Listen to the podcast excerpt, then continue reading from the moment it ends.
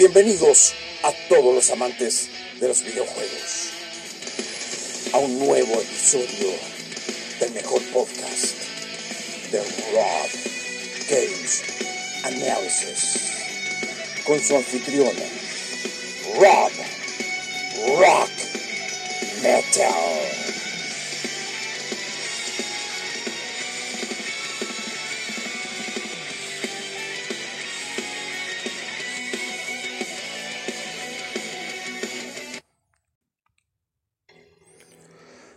Hola, muy buenas a todos. Bienvenidos a este podcast para todos los amantes de los videojuegos, a un nuevo episodio de Rob Games Analysis, con su anfitrión Rob Rock Metal, y agradecer a toda la gente que me escucha también por Catsbox, Apple Podcast, Listen Now, Radio Public, Google Podcast, Breaker, Anchor, Spotify, Pocket Cast, Overcast y la gente que me sigue, que me empezaron a seguir a, través de mis redes sociales como en Instagram, arroba Rob Games Analysis, en mi Twitter y en todas las plataformas. Y también a la gente que me manda un mensaje, correo y todo ahí en mi email robgamesanalysis.gmail.com para cualquier duda, consulta, sugerencia de juego o lo que sea. O si quieren interactuar conmigo. O también a través de mi Instagram también. Por interno pueden interactuar conmigo o en el en el muro como le dicen ahí como quieran. Y antes de comenzar vamos con unos pequeños avisos. ¿Te gustan las cosas distintas? ¿Eres amante de los videojuegos? Y no solamente quieres jugar un juego de, video a través de una tele o a través de una consola, también puedes hacerlo como un juego de mesa, ¿cierto? ¿De qué manera? Muy fácil. El juego de cartas de Gamer Clash. ¿Cómo obtener estos mazos? Muy fácil. Te metes a la página del amigo Limbo, en su página de Facebook, Gamer Clash y tienes el link para descargar los mazos virtuales gratis. Si es que te interesa saber cómo es el juego de cartas, ahí está todo. Creo que está hasta el tablero incluso para poner las cartas, así como a los a lo Yu-Gi-Oh! o a los cartas Pokémon cuando uno juega cartas Pokémon. Y tienes un juego de cartas con 10 mazos distintos, 600 cartas en total. Ahora, si tú quieres el mazo físico, puedes tenerlo a un buen precio comunicándote con él, con el amigo Limbo. Y puedes encargarle los mazos físicos. O si quieres un poquito más enchulado, así como con, con forrado o plastificado, también puedes obtenerlo. Te comunicas con él y obtienes tu mazo físico. Ahí los contactos los haces con él y todo. No te olvides el juego de cartas de Gamer Clash. Un gran juego de Battle Royale o de crossover, como quieran llamarle, basado en los personajes de videojuegos reflejado en un juego de cartas. Y el último aviso. Eres amante de las degustaciones, te gustan los buenos sabores y eres un poquito italiano para degustar cosas así como las pizzas.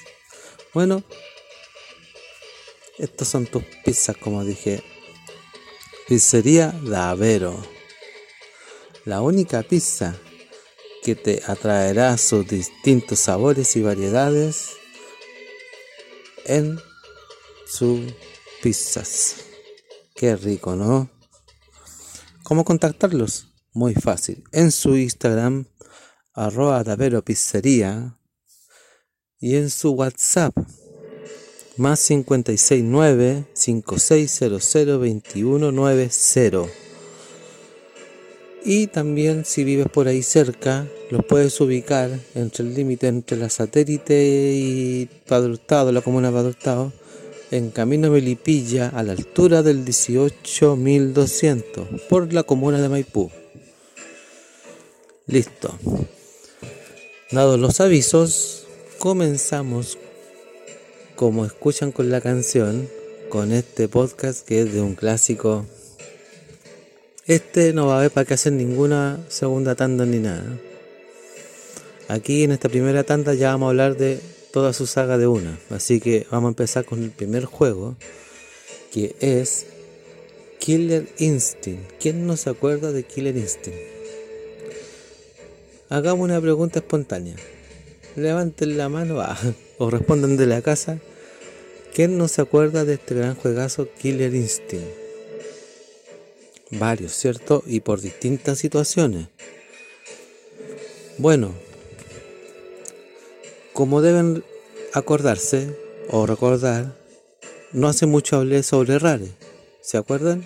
Entonces, ahí salió también metido el, juego Killer Instinct. ¿Por qué? Porque este juego es desarrollado por la empresa Rare y fue distribuido por Midway, aunque no lo crean, y programado por Rare. O sea, Midway, Midway fue el que se encargó de de mm, masificar el juego en cuanto a, promocionar y todo el cuento.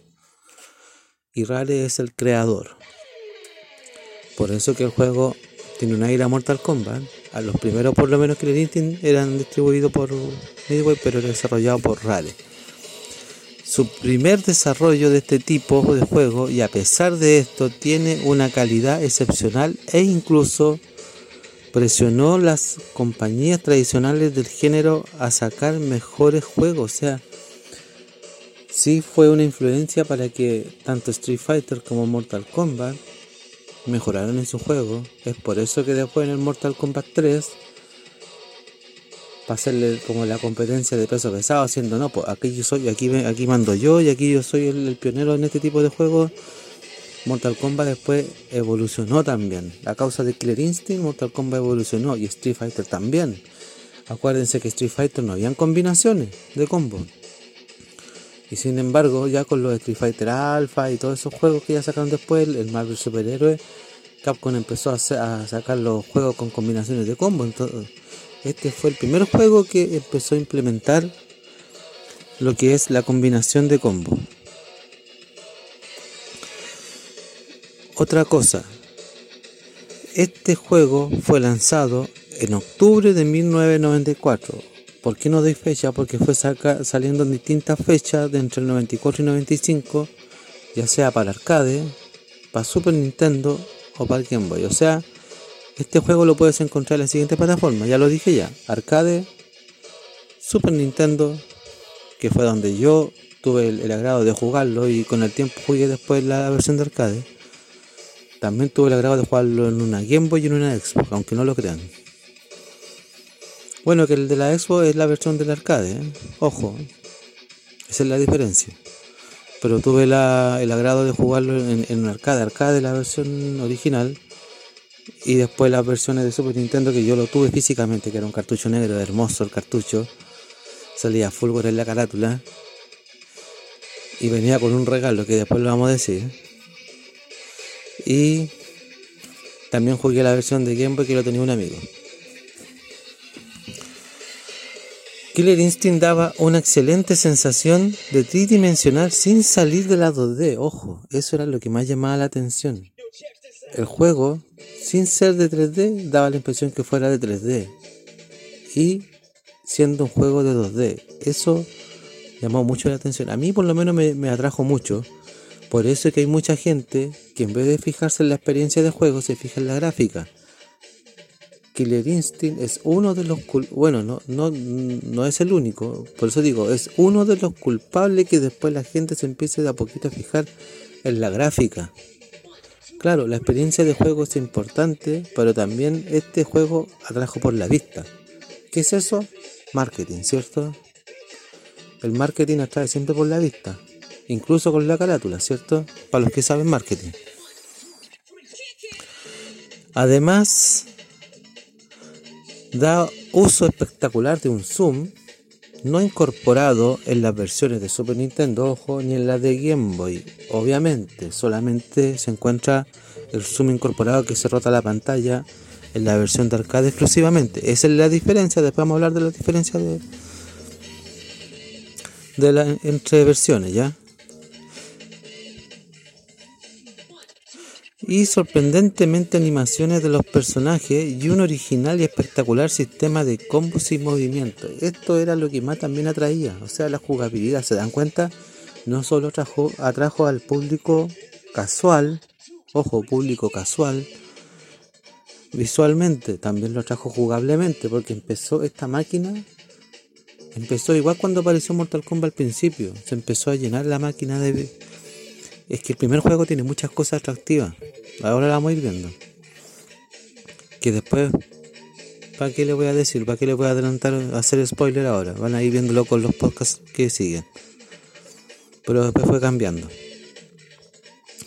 A pesar de tener solo 10 personajes a elegir, la profundidad de movimientos, capacidades y posibilidades de cada uno hacían de él un juego más profundo y completo que otros videojuegos de pelea con más personajes no tenían en ese minuto. ¿Se dan cuenta? Llegó con todo este. Como se dicen, con el primer Killer Instinct tiraron toda la carne a la parrilla, en buen chileno. Como dato curioso, el juego en un principio se llamaba Brute Force, no Killer Instinct por razones de marketing y de como de un montón de cuestiones más, le pusieron Killer Instinct después. Y también habían dos personajes que no se llamaban tal cual al principio tampoco en sus versiones beta. Por ejemplo, Sour Wolf, perdón, su nombre era Werewolf. Y después decidieron llamarle Wolf. Y Cinder tampoco se llamaba Cinder, se llamaba Meltdown. Entonces, vieron que el nombre era muy, no sé, poco atrayente y decidieron dejarlo por Cinder mejor. En los primeros prototipos del juego se llamaban así, pero decidieron dejar el nombre del juego como Killer Instinct y a los personajes como Cyberwolf y Cinder. Buen dato, yo no sabía, ¿eh? debo reconocer. Bueno, Vamos con lo que más a mí me atrajo de este juego cuando traté de pedirle a alguien que me tradujera esta historia. Porque este Killer Instinct tiene historia. Yo, como les digo, los juegos llegaban en inglés. Entonces, habían cosas que no que tenía idea. Trataba de pedirle a alguien que me tradujera o que me más o menos me explicara cómo era la, la historia del Killer Instinct. O a nomás tenía que basarme en las Club Nintendo, que las Club Nintendo mostraban los trucos, los juegos, la historia, entonces... Pero yo por lo poco que sé, entonces el juego tiene esta historia y esto es lo que me atrajo también de Killer Instinct, porque es una tiene una historia totalmente diferente a lo que es Street Fighter y Mortal Kombat. A pesar de que el juego tiene un parecido a Mortal Kombat de la jugabilidad. Voy a leer la historia del juego así como en resumen, entre comillas, dice, en un futuro no muy lejano, la contaminación es abundante y ha causado graves daños al medio ambiente. Como consecuencia de esto, el mundo está envuelto en el caos y los gobiernos perderán el poder. El mundo lo controlan los grandes multinaciones y entre ellas destaca Ultratech, que son unos desgraciados de porquería. Esta, esta corrupción se dedica en la fabricación de armas y ha creado un torneo que sirve como campo de prueba. O sea, el torneo está hecho como, como un, un piloto, se dice, para esas armas. En el torneo, o el torneo, perdón, se llama Killer Instinct y en él los participantes lucharán a vida o muerte hasta que solo quede uno vivo. ¡Wow! A mí esta parte Yo, yo, yo ahí quedé enganchado de uno con Killer Instinct, más enganchado todavía, aparte de lo que yo había jugado. Por eso que yo cuando trato de, de, de repente la nostalgia, trato de, de cualquier manera tratar de conseguirme el Killer Instinct de nuevo para jugarlo, aunque sea en Super Nintendo. Me atrae mucho la jugabilidad y la historia del juego. Bueno, el sobreviviente luchará contra Yedol, un señor de la guerra atrapado en otra dimensión y que Ultra Tech ha liberado para que sea el último oponente de Killer Instinct. Por eso que Yedol es el jefe final. Ultra Tech concederá al ganador del torneo lo que él quiera. ¡Wow! Pero qué buena historia. Muy buena historia tiene este juego, a mí me gusta. Y a medida que van avanzando, bueno, los juegos tienen igual buena trama, pero... Pero qué buena historia. Bueno, este juego consta con la siguiente paleta de luchadores. Este juego cuenta con Yago, que aunque no me crean, Yago es uno de los principales del Killer Instinct, porque aquí hay tres principales, un villano y dos buenos. Y por eso que aparecen en varios Killer Instinct. Este es uno de los principales, aunque no lo crean. Black Orchi, que también es la otra principal del juego. Aquí Yago y Orchi son como Ryu y Ken. Eh, están en todos los Killer Instinct y son los principales. Y también son la parte visual. Aparte de un villano que después voy a nombrar que también es un principal. Cinder. También está Saberwolf, Riptor, Gracious. No voy a contar la biografía, la biografía de cada personaje porque si no se alargaría el podcast. Pero si quieren saber la biografía de estos personajes, pueden buscarlo en cualquier, lo googlean y les va a aparecer la historia de cada personaje, de dónde vienen y cómo, cómo llegaron y todo. Pero los vamos a nombrar, sí. También se encuentra Chef Thunder, DJ Combo, Spinal y el otro principal que es un villano y además es un jefe aquí que es Fulgor. O sea, los villanos aquí son Yago, Orchi y Fulgor. Fulgor vendría siendo como el, el villano del juego, el villano o el, el, no sé cómo decirlo, así como el, el malo pero el principal y los otros dos son los buenos. El protagonista y el antagonista, ¿cierto? Antagonista se dice. Pero acá el antagonista principal es el, el, el Yedol, pero el, el, el que aquí es como el marketing y todo es Fulgor, ojo. Y bueno, y este juego cuenta con tres jefes. Cuando tú ya derrotas a todos los personajes normales, por no decirlo, el primer jefe que aparece es Spinal. Después de que derrotas a Spinal, aparece Fulgor. Y después de que derrotas a Fulgor, ya puedes enfrentarte al jefe final que es Eyedol. Que por cierto, en arcade era mucho más difícil que en Super Nintendo. O sea, no digo que en Super Nintendo no sea difícil, pero a mí igual, a pesar de que uno juega Super Nintendo, me cuesta ganarle a. Pero yo lo encontraba más difícil en arcade. Algo que destacaba en este juego, como dije en principio, y que es lo que atrajo a la gente o a los jugadores casuales, son los combos. Killer Instinct es un juego de lucha que incorporaba una novedad con respecto a los golpes. Se pueden combinar los golpes ya sea se pueden pulsar las distintas teclas, secuencia adecuada y dar varios golpes seguidos a, a, través de esto mismo. Y esto le da al juego más dinamismo, y es verdad.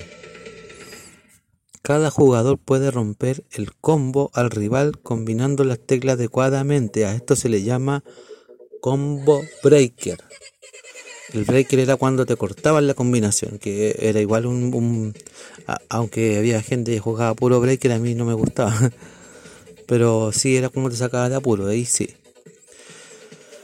Cada combo recibía un nombre que dependía del número de golpes efectuados consecutivamente. Y estos son el triple combo, que era ya de tres golpes, el super combo de cuatro golpes, el Hyper Combo de 5 golpes, el Brutal Combo de 6 golpes, el Master Combo de 7 golpes, el Awesome Combo de 8 golpes, el Blaster Combo de 9 golpes, Monster Combo de 10 golpes, King Combo de 11 golpes y el Killer Combo de 12 golpes o más.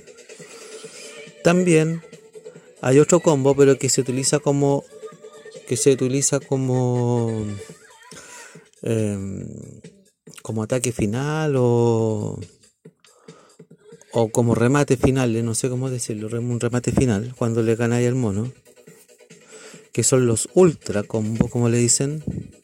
Así que aquí hay una pequeña pincelada de lo que es un ultra combo.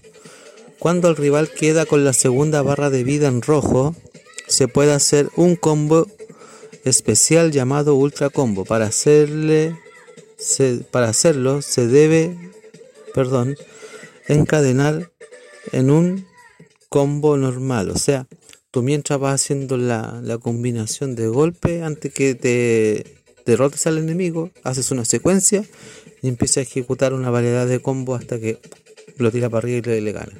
Bueno, ahora si está en la orilla, el personaje se cae al fondo igual, es así como tipo Mortal Kombat cuando uno tira los, los pits, ¿cierto? Sino que ahí. Y también está el Ultimate. El Ultimate, bueno, también es un ataque final, pero también es un combo cualquiera con un movimiento que se transforma en un No Mercy. De ahí vamos a explicar lo que es un No Mercy. No nos vamos a adelantar. Ahora vienen los remates finales. Que aquí también están los Ultra y los Ultimate, pero vamos a explicar un poquito más. Y empezamos. ¿Vamos con lo que ya explicamos? Sí, vamos. Y de ahí vamos con lo, con lo otro. Para que queden con la, con la intriga. Vamos con los Ultra Combos.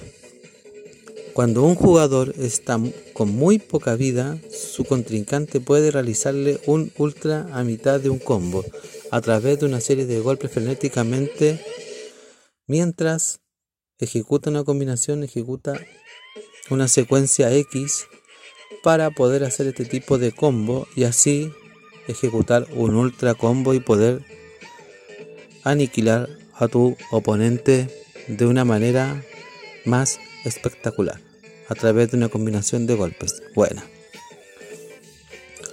Después están los Ultimate.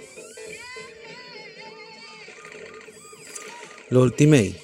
Cuando un jugador está con muy poca vida, su contrincante puede realizar un Ultimate en mitad de un combo y este se convierte al ejecutar la secuencia automáticamente en un No Mercy.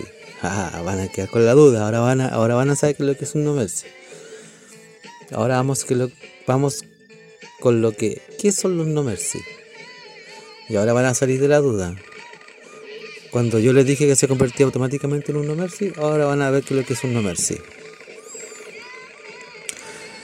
El no mercy es el equivalente a los fatality de Mortal Kombat. Esos son los no mercy. Por si acaso, se llaman no mercy. Cuando un jugador pierde toda su vida, queda inmóvil entre la vida y la muerte, que también ocurre la posibilidad que pueda revivir por unos minutos, así como los, los Mercy de, Mortal Kombat 3. En ese momento su rival puede realizarle un no mercy. Cada luchador tiene dos no mercy, excepto en la versión de Super Nintendo Glacios y Riptor, que cuentan con tres No Mercy cada uno, y Spinal, que solamente tiene uno. Pero todos los demás guerreros cuentan con dos No Mercy. O sea, son como dos Fatality, por si acaso. Los, No Mercy son los Fatality, pero se llaman No Mercy. ¿Ya? Los Fatality ya son de Mortal Kombat, pero es que una. Es una como se dice, una comparación más o menos para que tengan una idea de qué es lo que son. Y había un movimiento que yo eché mucho de menos después de la segunda parte. Voy a hacer spoiler, pero es verdad que a mí me gustaban bastante porque estaba aquí. Que es las humillaciones. Las humillaciones, en lugar de un no mercy o un ultra, que ya es a, gusto, como se dice, del, del que está jugando, también se puede realizar una humillación, que es el equivalente, aunque no me crean, a los friendship de Mortal Kombat. Con la única diferencia que pones a bailar a tu oponente. De esa manera lo humillas. Y también vamos a hablar de algo curioso antes de dar un punto de vista y notas. Bueno, hay versiones diferentes. Killer Instinct llegó a distintas máquinas. ¿Qué diferencia tiene entre la de arcade, la de Super Nintendo y la de Game Boy? Obviamente hay muchas diferencias. Por ejemplo, a mí, obviamente yo no cambio la versión de arcade. Me gusta la de Super Nintendo y es la más fiel que hay al arcade. Pero hay muchas diferencias. ¿Qué es lo que me gusta a mí la de Super Nintendo y qué es lo que tiene la de Super Nintendo que no tiene la otra, porque varias tienen algo que no tiene la otra. Por ejemplo, la de arcade. El catálogo de personajes es la misma que la de Super Nintendo. La jugabilidad es la misma, pero hay diferencias. Por ejemplo, ¿qué es lo que me atrae mucho del arcade? Y es como decía aquí la descripción su pantalla tridimensional. El juego, el juego que daba, el juego que daba la apariencia de tridimensional, no siendo tridimensional, con personaje 2D. Las animaciones que habían cuando habían verso cuando decía fight over. A mí, a mí esa, esas animaciones me atraían mucho. Y qué es lo que también me atrajo bastante de Killer Instinct, son las combinaciones de combo. Este fue uno de los primeros juegos que implementó esto y en base a esto y por qué Instinct atraía a tanta gente, las empresas rivales empezaron a asustarse. No, si no es, no es chiste. Se empezaron a preocupar. Y empezaron a sacar los juegos con combinaciones de combos. Hasta Capcom con los Street Fighter empezaron a sacar los, juegos con combinación de combos. Antes no habían combinaciones de combos los Street Fighter. Incluso Mortal Kombat. El Mortal 2 no tenía combinaciones de combos. Y cuando salió el Mortal 3, para decir aquí vengo yo, yo soy, yo soy, el, yo soy el pionero, a mí nadie me pasa a llevar, listo. Mortal Kombat salió con el Mortal 3, ¿cierto? Para hacerle frente al Killer Instinct. Porque visualmente sí atraía mucho el, el juego. Era muy atrayente. El juego atraía bastante. Entonces, ¿qué es lo que pasa? Que en arcade lo que más me atraía era cómo se veía y la jugabilidad. Sin embargo, en Super Nintendo hay cosas que no están en el arcade. Super Nintendo tiene más opciones que la versión de arcade, porque tiene un modo práctica donde puedes practicar los poderes, los movimientos, las combinaciones, puedes aprender a jugar entre comillas. Más las opciones que tú podías cambiarle la dificultad, nivel, aunque a mí no me gustaba mucho cambiarle la dificultad, yo jugaba el nivel normal para arriba pero, o a veces así como para salir de las dos, jugaba en el nivel que está antes del normal, pero nunca lo bajé a, muy fácil. Ah, y algo curioso, si uno lo baja la dificultad muy fácil, para los que no saben, porque esto igual sale como dato curioso, el Yedor no es el último. Desde la dificultad fácil para arriba aparece Yedor. ¿Qué quiere decir? Que estáis obligado a jugar de la dificultad fácil para arriba para pelear con el Yedor. Eh, obviamente, y sale el final del personaje también. Eso es otra cosa que también hay diferente. ¿Qué otra diferencia hay? Los finales. El final, por ejemplo, yo a mí me gusta jugar con Fulgor. Y se ve cuando están fabricando ahí la, a los robots y salen uno por uno y todo. En el de Super también se muestra así, pero sale como desde de, otro plano, porque el juego está adaptado de otra manera. Pero era bueno, por eso digo yo, la versión de Super Nintendo era lo más fiel al, arcade con sus diferencias. ¿Qué es la diferencia que tenía el Super Nintendo con el de arcade? Una que no era con pantalla tridimensional, era completamente 2D. Obviamente, porque tú en una máquina como de 16 bits no podías traer tal cual el juego como se veía en arcade pero está adaptado. Ojo, está adaptado. Y mantuvieron la gran mayoría de las partes. Tanto así que otra ventaja que tiene la de Super Nintendo, que puedes jugar con el Yedol a través de un grupo, o sea, perdón, de un truco. perdón, perdón. Que puedes jugar con el Yedol a través de un truco, ejecutando una secuencia. Y con un grupo de amigos, a eso me refería. Puedes juntarte con un grupo de amigos y ver si te sale Yedol. No voy a dar el truco. Ahora si quieren se lo puedo dar, pero no, no prefiero que lo busquen en los, con YouTube o, en, o lo googlean. Que ahí. Y la otra ventaja, como dije aquí, hay personajes que tienen tres No Mercy en vez de dos, como Riptor y, y Glacius, perdón. Cosa que en el de arcade solamente tenían dos. Otra cosa que a mí me atrajo bastante y era muy, muy, muy innovador la versión de Super Nintendo. Cuando tú comprabas el cartucho, el cartucho uno abría la caja es como el, es como el de Witcher 3 que compré ahora para Nintendo Switch. Que ahora muy pocos juegos de Nintendo Switch vienen con su librito, con sus cosas. Yo siento que eso le falta a, los juegos ahora. Entonces yo abría el Killer Instinct. Estaba el, estaba el manual, ¿cierto? Donde salían, entre comillas, algunos movimientos. Los, los, los básicos salían todos, pero los los remates, eso no salían todos. Así que igual había que depender de las Club Nintendo después para ver cómo eran los Ultra y todas las otras cuestiones. Pero era, era interesante porque salían como lo básico para que tú jugaras mientras tanto.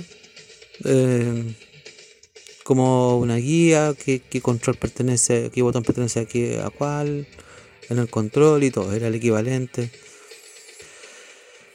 uno seguía metiendo la manito, estaba el cartucho negro, que a mí me gustaba, eran pocos los juegos que tenían, ojo, pocos juegos de Super Nintendo tenían colores, y eran, eran buenos, eran las primeras ediciones. A mí la primera edición del Clear era el cartucho negro, no sé si después siguió saliendo negro o no. Pero era bacán el cartucho negro ahí verlo en la consola, sí. ¿Para qué estamos con cosas? Tanto así que hubo harto marketing con este tipo de juegos. Incluso salió un programa de televisión que se llamaba Nintendo Manía no sé si alguien se acordará de Nintendo Manía. Y salía un personaje el que le decían el señor Killer Instinct disfrazado de fútbol que nunca jugaba con fútbol.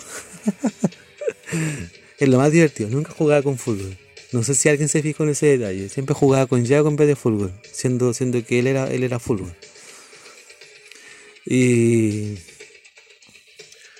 y también uno seguía metiendo la manito en, en la cajita y venía un regalo.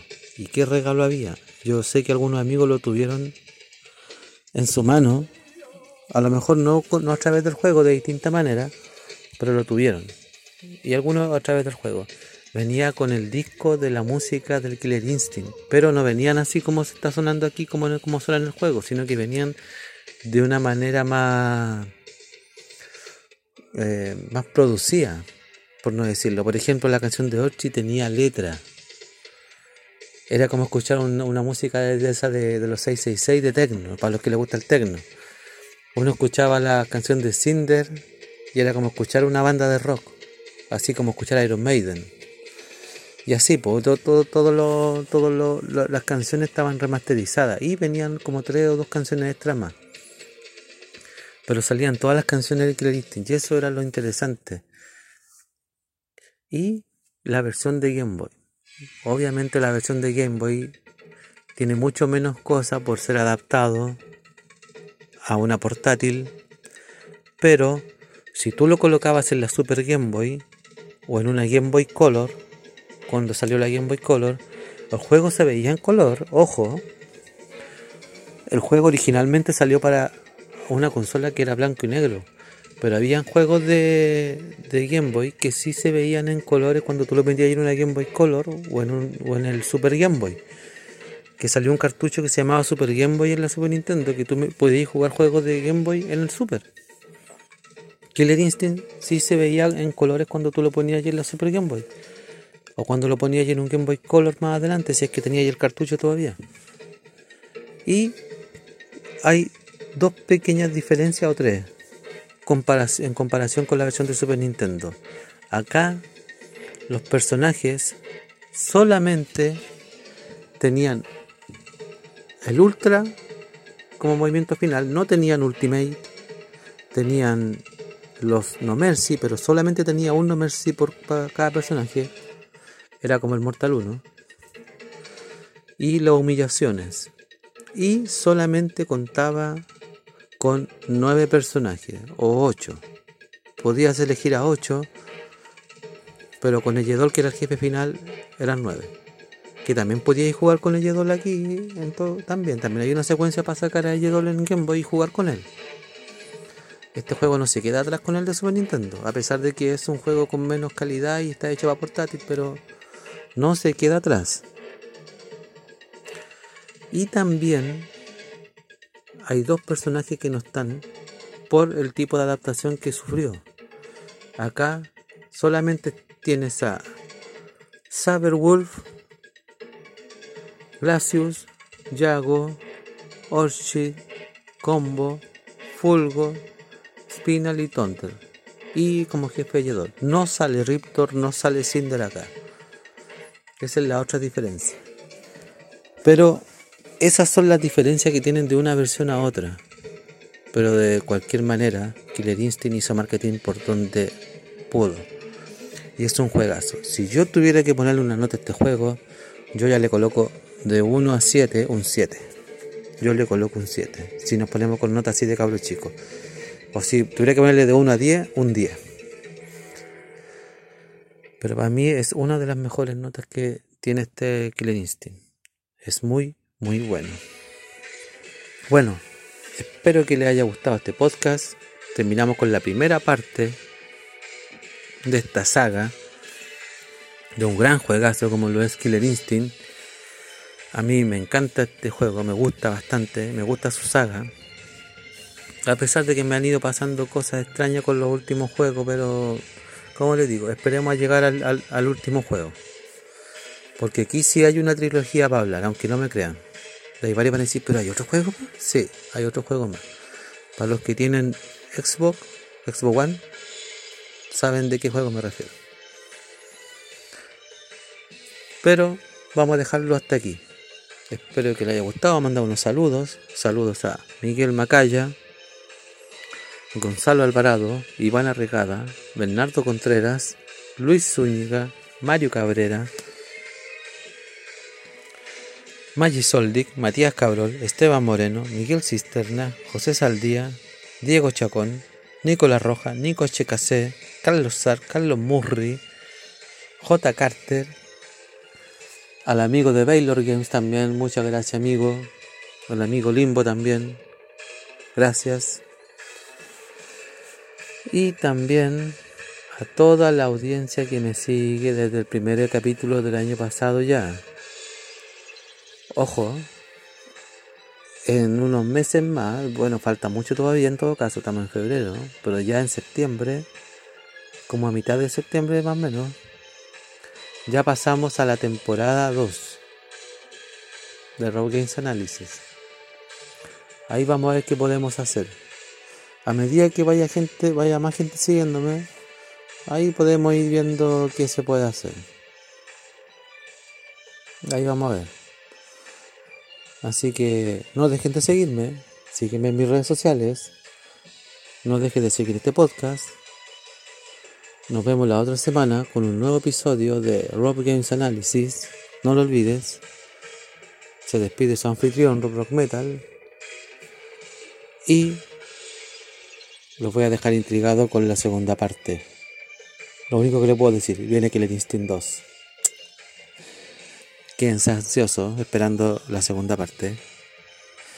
Nos vemos y adiós. Finaliza otro episodio de tu podcast, el mejor de videojuegos. Rob Games Analysis. Búscanos en todas las plataformas. Spotify, Pocket Cast, Overcast, Breaker, Anchor, Listen Notes. Y también síguenos en nuestras redes sociales. Instagram, arroba Analysis. Y para contacto, escríbenos a gmail.com. Debes estar atento a nuestras redes para que sí sepas cuándo sale otro episodio del mejor podcast.